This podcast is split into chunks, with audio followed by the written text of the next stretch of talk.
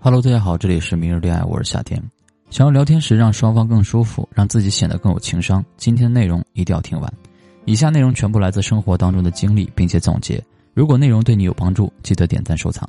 第一，浅层次话题适用于刚认识的女生，这个时候聊天主要的目的是为了解除女生的防卫心理。如果直接聊得很深的话，百分之九十九的女生是不会理你的。这个时候的开头可以用姓名加状态的方式，比如。你很晚才加到一个女生微信，这时你可以说：“嗨，我是夏天，你好，熬夜冠军。”这样就避免了双方自我介绍后的尴尬，也更加的有意思。有时对方还会就你给出的状态进行反击，比如这么晚了还不睡，你还不是个熬夜冠军。第二，对方分享完了自己的状态，不要为了着急接话直接做评价。比如女生说：“我正在吃饭呢。”很多人会说：“这么晚才吃饭啊？”这个时候女生也不知道该说什么，只好去迎合你的评价，她只能说是啊。于是你们的天就聊死了。第三，主动分享状态，再去询问对方状态。比如女生说：“我正在吃饭。”你可以说：“我一直在忙，还没有吃。你在吃什么呢？”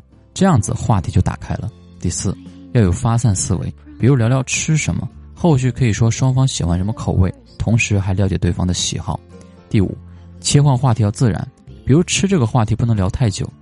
你准备切话题的时候，你可以说：“我上次在某某酒吧吃了碗牛肉面。”那是我吃过最好吃的面，这个时候你就把话题自然切换到了酒吧，聊得愉快的话，女生也会抛出很多的话题的。